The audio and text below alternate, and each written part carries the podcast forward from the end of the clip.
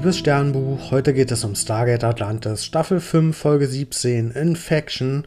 Und ja, es kommt ein Race-Schiff auf unseren Atlantis-Planeten hinzugeflogen und wir wissen erstmal nicht, ob das Schiff jetzt gefährlich ist oder nicht. Und von diesem Schiff kommt dann eine Nachricht von unserem Buddy Race. Und der erzählt uns, dass die Genexperimente irgendwie schiefgelaufen sind und der ganz dringend unsere Hilfe benötigt.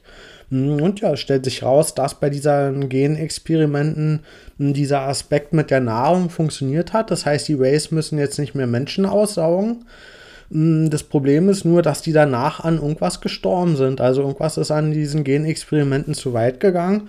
Hm, und deswegen hat ja unser Buddy seine komplette Crew jetzt in den Schlafmodus gesteckt in diesem Schiff, sodass die hm, ja erstmal quasi in so einer Art Stasis sind und nicht weiter sterben an dieser Infektion. Und unserem Atlantis-Team stellt sich jetzt die Frage, okay, wenn diese Genexperimente die Rays töten, vielleicht ist es ja sogar eine sinnvolle Waffe für uns. Oder sollten wir nicht doch lieber nach einer Behandlung suchen, damit wir eben das Argument haben, ey, die ganzen Rays könnten sich mit diesem Gen, ja, mit dieser Gentherapie quasi behandeln lassen und wären dann keine Gefahr mehr. Und so, wenn die daran sterben würden, die es natürlich nie im Leben freiwillig machen. Das heißt, aus der Sicht wird es dann schwierig, die Rays freiwillig dazu zu bringen. Also machen wir erstmal ein paar Nachforschungen auf dem Schiff, um rauszufinden, was überhaupt los ist. Mm, und ja, diese Nachforschungen werden allerdings erschwert durch Race-Angriffe, weil nach und nach immer mehr von den Rays aufwachen. Mm, und dadurch, dass die ja jetzt Menschen nicht mehr aussaugen können und die auch versäumt haben, sich irgendwie vorher Ersatznahrung aufs Schiff zu holen, mm, ist jetzt deren einzige Lösung, dass sie stattdessen Menschen auffressen. Das heißt, es ist total gefährlich für unser menschliches Team auf diesem Schiff. Dann kommt noch hinzu, dass dieses Schiff ja organisch ist, dieses Race-Schiff. Und ja, die Infektion hat sich von den Rays auf das Schiff übertragen und jetzt ist das Schiff krank. Das führt zu Mutationen auf dem Schiff. Also die ja, Außenhülle verändert sich, die Wände, die Räume, die Gänge.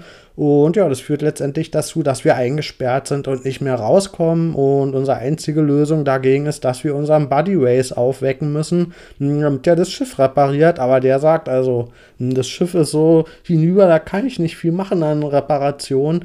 Die einzige Lösung ist, dass die Infektion geheilt werden muss. Und ja, damit wären quasi die Probleme gelöst. Das Problem ist nur, dass durch diese ganzen ja, Konflikte aus der Vergangenheit die Stimmung ziemlich schnell kippt und wir dann doch nicht mehr zusammenarbeiten. Und zu allem Überfluss bricht dann auch noch das komplette Schiff zusammen und stürzt auf den Planeten hinunter. Und ja, jetzt brauchen wir also doch wieder Hilfe von unserem Buddy Race, damit er wenigstens das Schiff noch irgendwie steuert, sodass wir hier eine Notlandung hm, auf dem Ozean noch hinkriegen mit diesem kaputten Schiff. Und der ist hier richtig sauer jetzt, weil der muss jetzt hier schon wieder seinen Arsch riskieren, hm, um die Menschen zu retten, während seine Crew auf dem zerbrochenen Schiff schon längst gestorben ist. Hm, das heißt, er ist hier die ganze Zeit immer am Risiko eingehen und hat am Ende davon nicht viel, hm, während er letztendlich immer sehr viel dafür opfert und riskiert, dass die Menschen am Leben bleiben und ja, da ist er, glaube ich, zu Recht sauer, aber allerdings kriegt er, nachdem diese Notlandungsrettung gelungen ist, als Dank darf der zumindest durch Stargate hm, zu einem anderen Planeten reisen, nämlich auf einem Planeten, auf dem sich dieser Iratus-Käfer befindet, hm, von dem ja die Rays genetisch abstammen.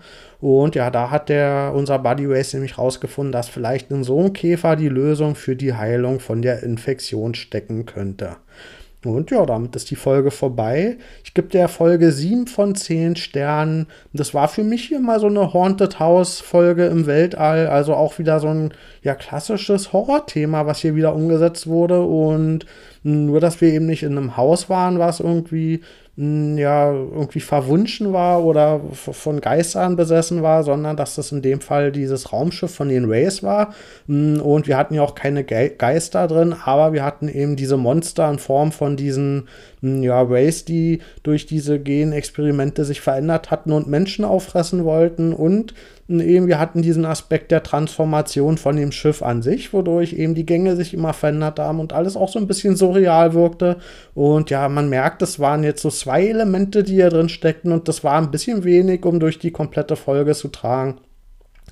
Und ja, da merkt man, das sind so ja, Ansätze, die in ähnlicher Form schon mal da waren, die aber alle schon mal ein bisschen besser umgesetzt wurden in Stargate Atlantis. Gerade für mich so in der ersten Hälfte der letzten Staffel. Also ich bin da echt gerade ein bisschen ernüchtert von der zweiten Hälfte. Da habe ich mir echt mehr erwartet und habe eigentlich gehofft, dass die hier das Niveau halten kann. Aber ja, in der ersten Hälfte waren die Folgen echt mit Ideen vollgepackt. Da hat man eben nicht nur so zwei Elemente gehabt, sondern da hat man richtig gemerkt, wie so eine Folgen vor Ideen übersprudeln und man hat sich gefragt, wie sie das zum Teil überhaupt alles in eine Folge reingepackt haben und ja, hier, das hier wirkt alles so ein bisschen okay sind uns halt mal so zwei Sachen eingefallen und uh, vielleicht reicht es ja für so eine Folge und das fand ich ein bisschen wenig.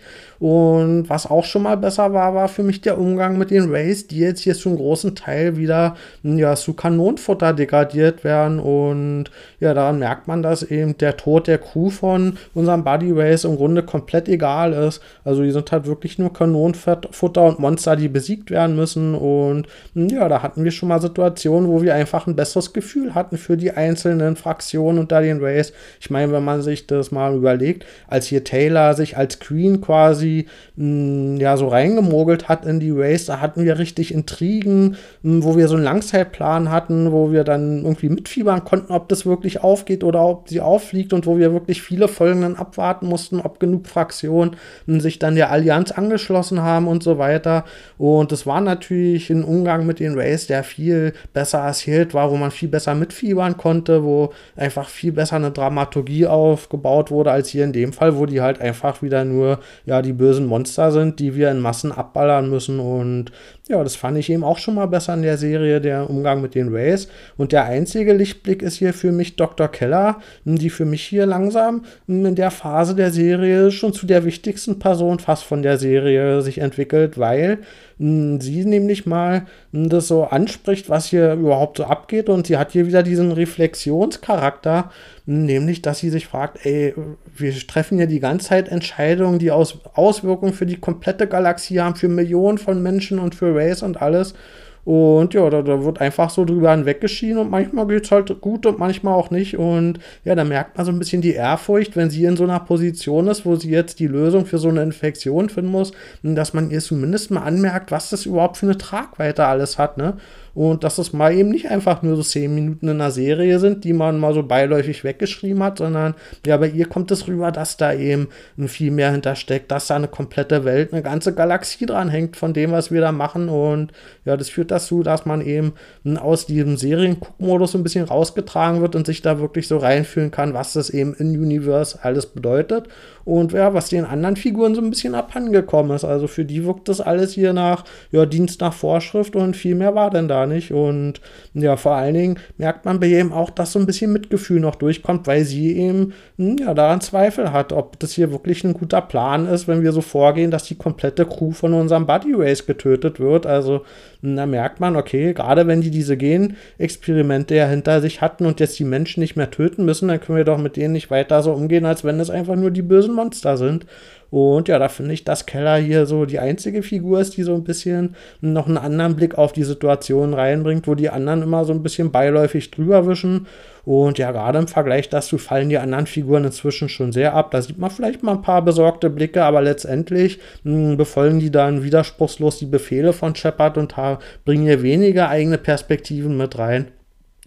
Und ja, gerade deswegen hebt sich Dr. Keller da für mich deutlich ab, und von den anderen Figuren, was ich halt schade finde, weil gerade eine Taylor und auch eine Rodney McKay, das sind halt eigentlich Figuren, die auch eigene Einflüsse früher mal mit reingebracht haben. Und letztendlich mh, hm, ist hier Shepard der, der mh, hm, ja, die Befehlsgewalt hat und letztendlich über das Vorgehen bestimmt. Und das war's dann unterm Strich.